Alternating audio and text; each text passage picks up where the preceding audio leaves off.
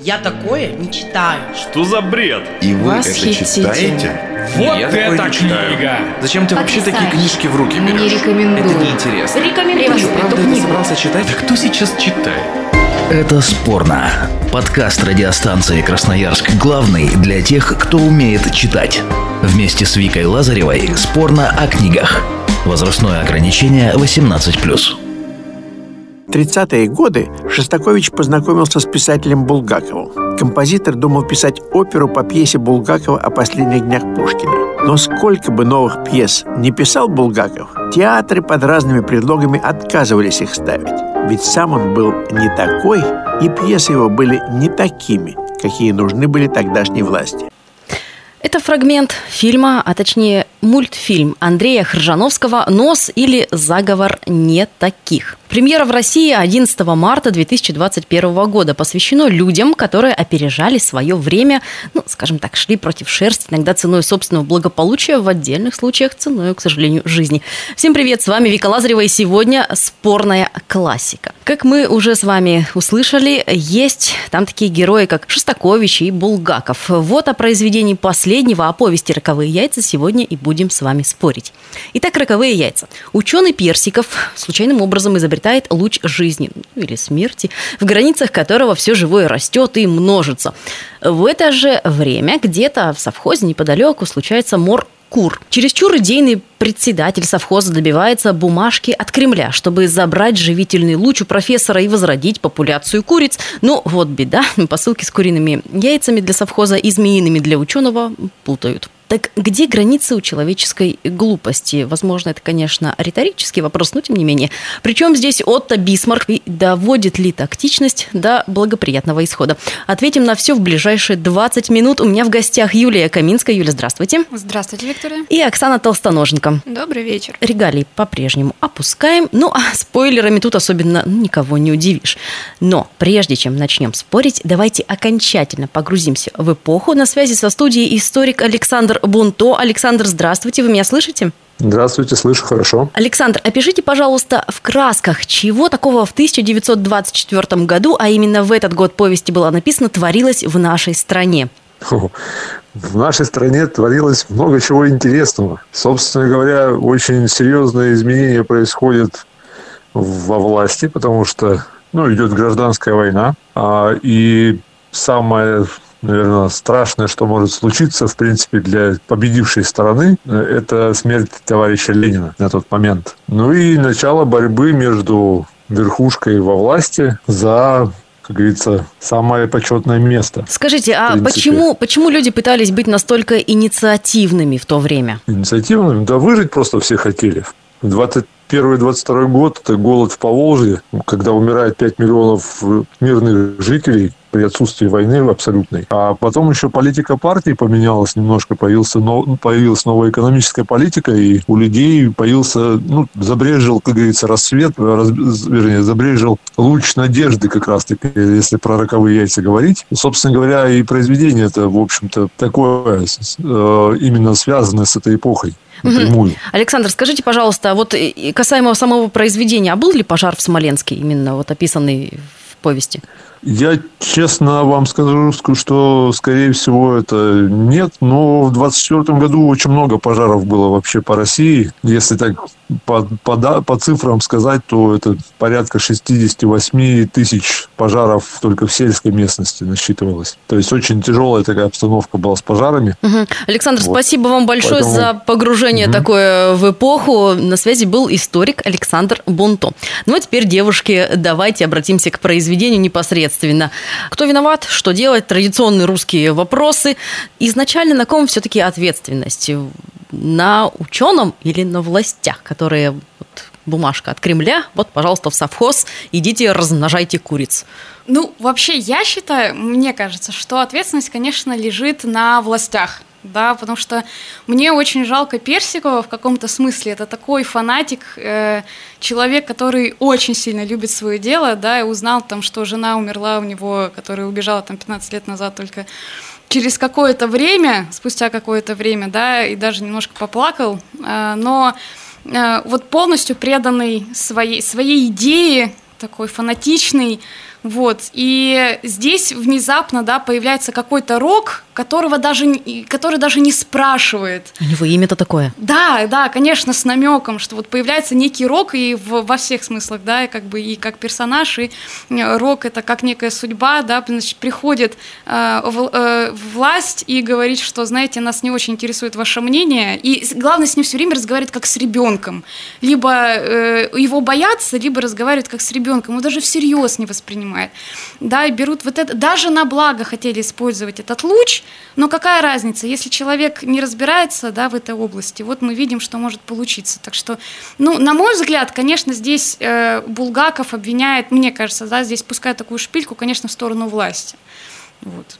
Э, спора здесь у меня не по этому вопросу да, не возникнет. Э, потому что для меня это тоже в первую очередь произведение об ответственности, точнее, э, даже это постановка вопроса, а ответственен ли а, ученый какой-то изобретатель, творец за то, что у него получилось.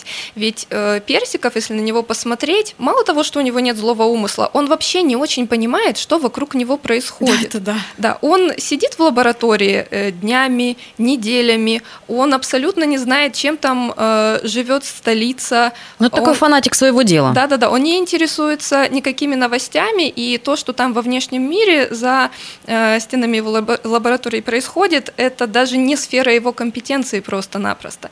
И вот все время вторгается какой-то злой рок, может быть, он не злой в душе, но э, какой-то фатальный. э, вследствие чего все и происходит. И более того, может быть, он и рад бы был помочь, но ведь его никто не спрашивал, как с этой проблемой быть.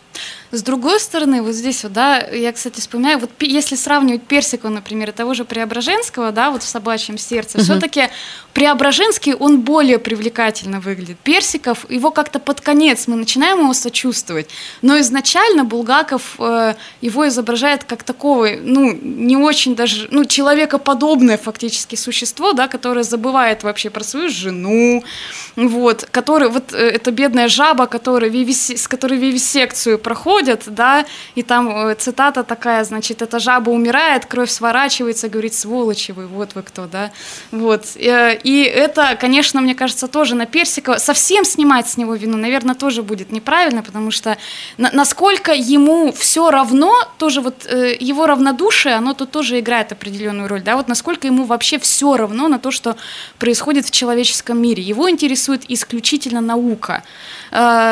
Поэтому Наверное, мне кажется, что, конечно, больше, большая да, такая часть вины, она, конечно, лежит на власти, но э, Персиков все равно, да, э, создав этот луч, даже не задумывается над тем, а что там вообще могло произойти-то, собственно. Вот, кстати, у немецкого канцлера Отто фон Бисмарка есть фраза замечательная «Революцию подготавливают гении, осуществляют фанатики, а плодами ее пользуются проходимцы». Вот, наверное, как никогда. Кстати, она подходит этому произведению. Ну, я уж не буду расписывать, кто здесь есть кто, уже, в общем-то, и так понятно. По поводу отсылок. Вы уже упомянули «Собачье сердце».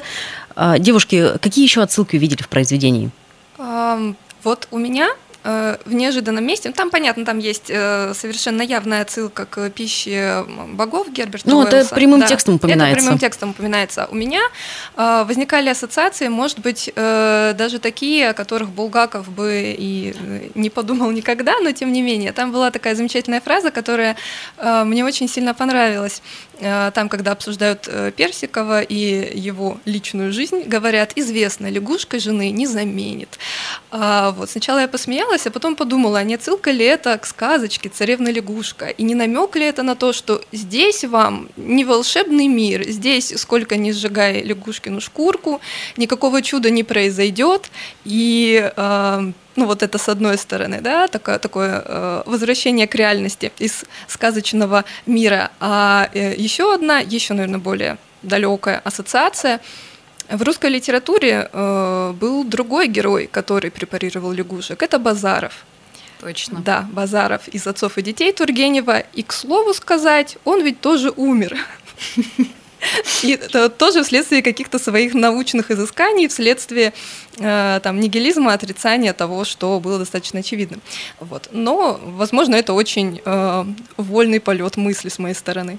У нас там вот эти все змеи и крокодилы, с ними справляются, по сути, не пехота и химоружие, а традиционный русский мороз. Ну, то есть, собственно, природа сама задавила природу. Так вот, э, вопрос. Угроза вторглась, а, но она выглядит, наверное, комичной в российских реалиях, нет? Ну, я не знаю насчет того, насколько комичная угроза, э, и можно ли было э, вот этих присмыкающихся заменить какими-то другими напастями. Но в целом вот эти неудачи в борьбе с иноземными гадами, на мой взгляд, выглядят достаточно логично. Почему? Потому что это неизведанная напасть. Во-первых, все эти... Змеи это неизведанная напасть. Ну, там же анаконда. Там страусы, там, там еще же есть страусы, там есть и, эти крокодилы, да, которые там тоже всех разрывают внезапно. Да, mm. и э, они гораздо крупнее всех существующих в природе э, животных, они намного агрессивнее, они размножаются с бешеной скоростью, ну и в конце концов э, то, что для меня является, наверное, главной причиной неудачи борьбы с ними, это то, что никто у Персикова не спросил, спросил, что с ними можно было бы сделать. И, наверное, принимали решение о применении химического оружия, о введении войск, те же самые люди, которые решили красным лучом поднимать куроводство. То есть сами себе придумали, сами решили, что справятся с этой проблемой, а у умного человека спросить, ну, как-то, наверное, не хватило э, ну или гордости было слишком много. Но мне вот еще кажется, знаешь, что типа вот эти гады, вот они не зря были выбраны, потому что вот лично мне кажется, что вот эти гады, они, это прямая такая ассоциация с властью. Вот этих вот змей всего на свете, да, как раз вот э, не так, там, э, гражданская война, да, она только закончилась, кстати, не, не на всей, да, территории России, где-то до 24 -го года вплоть она шла. Вот, что вот как раз вот эти гады, это есть вот нашествие этих большевиков, которых так ненавидел Булгаков всеми своими силами. И и вот он, э, мне кажется, что как раз э, это не фан, ну, это фантастично представлено, но это как раз про тех, кто уничтожает да, э, народ, э, кто уничтожает вообще все на своем пути, даже не задумываясь. Э, и это там, кстати, да, вот про отсылочки я тут вспомнила, там же отсылочка есть на Буденова, который ведет конармию, вот, когда-то он там ввел ее в гражданскую войну, да, сейчас вот он ее ведет против этих гадов, да, и понятно, что вот эти гады, с одной стороны, вроде как противостоят Красной армии, а с другой стороны, они разрушают вообще все сущее, то есть, мне кажется, их по-разному можно воспринимать, но это не какая-то фантастика, это вот реально то, что происходило в стране. Да, и только э, буквально сейчас, после услышанного, да, того, что ты говоришь, мне в голову пришло, что э, действительно какая прекрасная символика. Красный луч, олицетворение советской власти, плодит гадов. Да, да, они, она плодит гадов, которые вот, кстати, уничтожают и себя, и тех, за кого они боролись, и вообще, то есть все. А косвенно и своего создателя по цепочке. Есть, да, да, и своего создателя. Ох, глубоко копнули. А насчет концовки, девушки, что скажете? Ожидаемо все это предсказуемо было, когда читали в первый раз? Для меня нет. Я была уверена, что все умрут, и это будет такой, значит, э, урок. Это урок всем, не будет. Да, что, значит, э, нечего к нам, интеллигентам, лезть. Вот я думала, что будет посыл такой. И когда внезапно в августе какого там 19-20, ну что-то там уже в конце августа, внезапно э, мороз, да, э, наступил, для меня это был, конечно, шок, потому что что, почему, зачем их убивает автор, а после этого еще там такой акцент на этих, на храмах, на церквях, да, вот на э, именно такой православной культуре, которая вот э, на, на нее сразу все обращается внимание, акцентируется внимание в произведении, и это для меня так, ну вот что воскрешение, да, дан второй шанс. Ну, мне показалось это сначала немножко странно, я даже немножко расстроилась. Кстати, да, есть некоторые разочарования. А, я вот не могу сказать тоже, что я предсказывала с самого начала, но было понятно, что чем-то это все-таки а, разрешится, но кажется слабеньким вот это место, немножко недомотивированным. Может быть, оно такое, потому что чтобы важно было показать, что не Красная Армия, может быть, справилась с этим.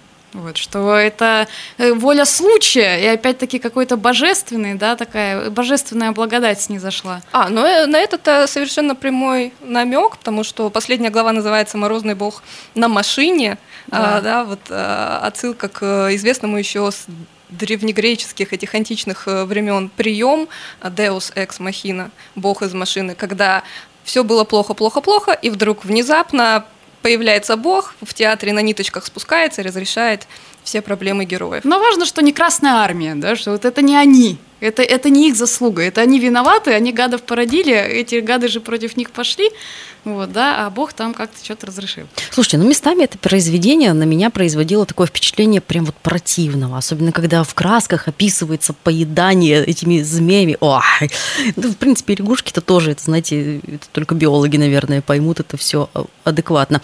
Но в любом случае нет там ничего криминального, вот на мой взгляд. И по правде сказать, э, вопрос появился, почему это произведение не дают в школах.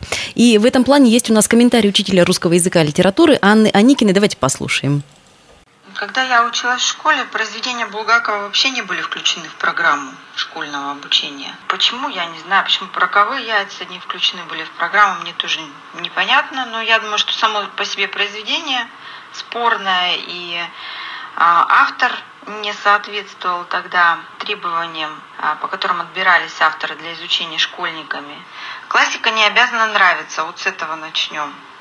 А, как любое явление там, в нашей жизни, мне не нравится, например, кофе с молоком. Почему мне должна нравиться классика? А классические произведения заставляют нас анализировать события, формулировать какие-то выводы, обосновывать эти выводы. Это и есть критическое мышление классика, она потому и классика, что включает в себя все. Это история, это литература, это интересные сюжеты, э, это вечные сюжеты. Это фотографии психотипов людей. Она испытана веками, и это опора нравственного воспитания. Оксана, Юля, вопроса два к вам. Во-первых, а, в каком возрасте вы впервые познакомились с произведением Булгакова «Роковые яйца»? И второй момент, вот как раз-таки ваше мнение по поводу того, почему в школьную программу все-таки, на ваш взгляд, не включено это произведение? Ну, вообще у меня папа очень любит Булгакова, и он мне советовал прочитать все э, там еще в подростковом возрасте. Он, кстати, врач, э, поэтому ос, э, быстрее всего я прочитала сначала «Мастер Маргариту», а потом сразу записки, э, я не помню, юного врача. Юного да, врача, да. да. Вот. А, я прочитала Морфи, вот это все. А «Роковые яйца» пришлось уже прочитать позже, э, уже в университете, когда нам там что-то на семинаре задали эти «Роковые яйца», но читала с большим удовольствием. Я увидела в семинаре такая, наконец-то. Вот, пришла, э, пришел мой черед. А, прочитала и мне очень понравилось, никакого там отторжения не было. Потому что мне очень нравится искрометный юмор Булгакова. Я почему-то, мне не нравится в целом его произведение, ну, не знаю, не люблю. Вот как сейчас правильно сказал эксперт, да, вы мне обязаны любить классику. Но юмор у него, конечно, отменный.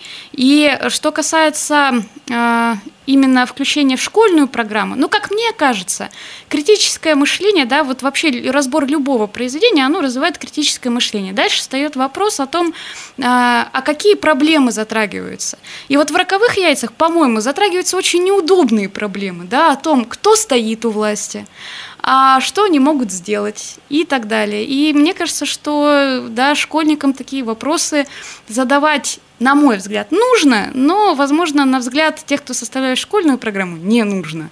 Вот так. У меня по поводу школьной программы, наверное, немножечко другая точка зрения, потому что в школьную программу, в классику попадает то, а, чем по мнению, наверное, составителей, школьники должны гордиться как прекрасными образцами а, русского литературного творчества. Так вот, в школьной программе мы видим, как правило, те произведения, которые, ну, во-первых, да, конечно, удобные для разбора, удобные для иллюстрации каких-то моральных постулатов, а с другой стороны, все-таки лучшие, которые очень-очень хорошо автору удались.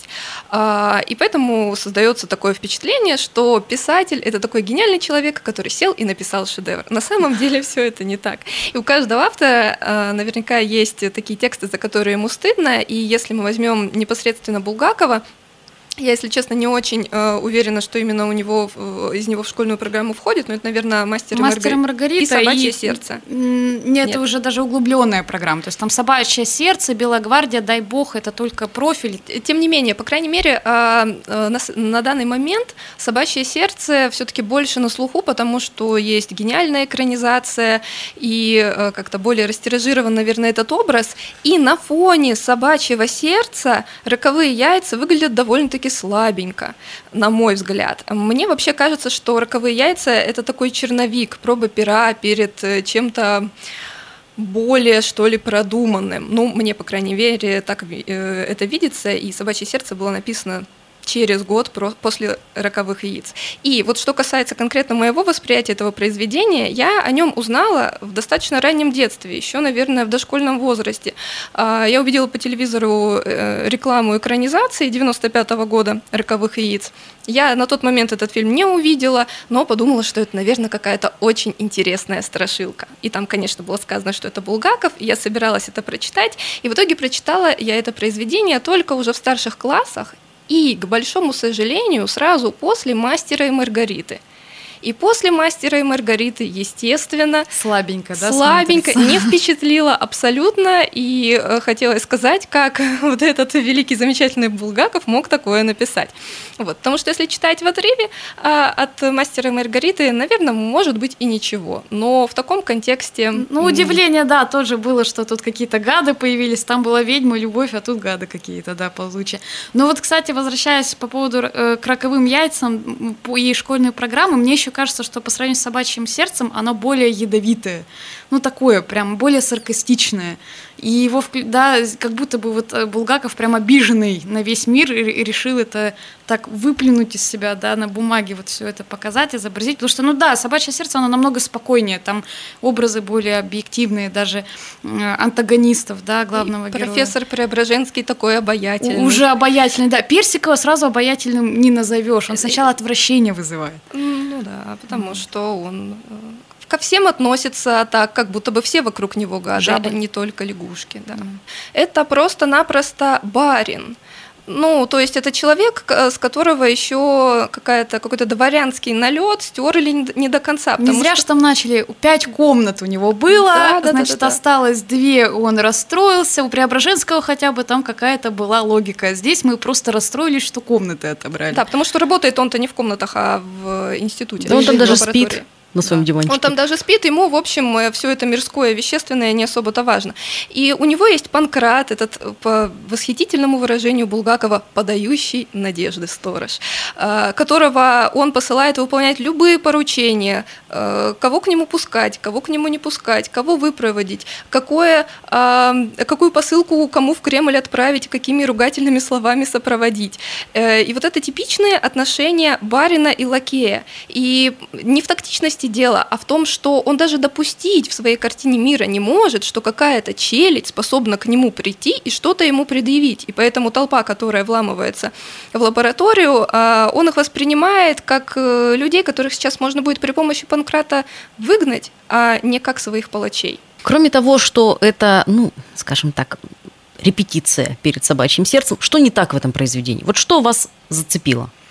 Ну, меня сначала долго, я не понимала, как так вышло, что яйца перепутали. В смысле, меня этот вопрос очень долго мучил. Почему змеиные, крокодили, страусиные яйца отправили э, туда, куда даже примерно отправить не могли. Ну, то есть сам факт того, что их перепутали, по-моему, это невозможно. Ну, слушай, я, мне кажется, что именно вот в этой путанице, во-первых, сказался злой рок, да, Он, он обусловил вообще всю эту катастрофу, поэтому автору очень-очень сильно фамилию. важно было э, такой сюжетный ход применить, во-первых, для сюжета, а во-вторых, для того, чтобы можно было вставить замечательную фразу, э, когда вот в совхозе распаковывали яйца, удивлялись тому, что они такие крупные, и говорили, «М, за граница, не то, что наши мужицкие. Да, но, но все равно сам факт, да, ну, мне кажется, он какой-то был очень, ну, нелогичный. Ну, я, я понимаю, если бы у них хотя бы рядом здания находились, да, перепутали там одну цифру, было 50, там, я не знаю, Садовый 50, а отправили на Садовый 50А. А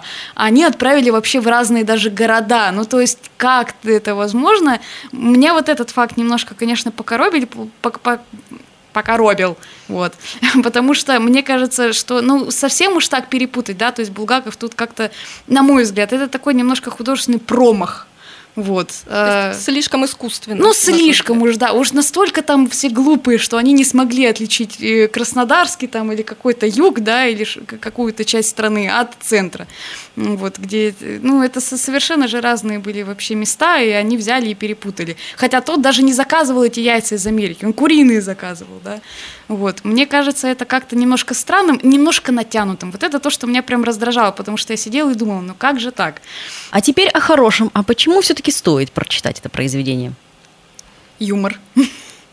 Юмор в каждой фразе, э, название газет «Красный Октябрь», «Красный», сейчас буду врать, не помню как точно, но главное, красное там микрофон, красные новости, красные что-то еще, все красное, это, мне кажется... Да и сам совхоз, по-моему, «Красный луч» Красный называл. луч, да, и луч тоже красный, и все красное. Ну, конечно, вот э, эти все намеки, жену лягушкой или там жабой не заменить, да, и все такое подобное, сволочи вы, вот что, когда жаба, да, видит, видно эта фраза прослеживается в ее глазах, э, это все, конечно, э, очень смешно. Это вот такой немножко гоголевский, что ли, смех сквозь слезы, когда все очень плохо, но ничего, кроме того, как смеяться над этим, по-моему, ничего не остается.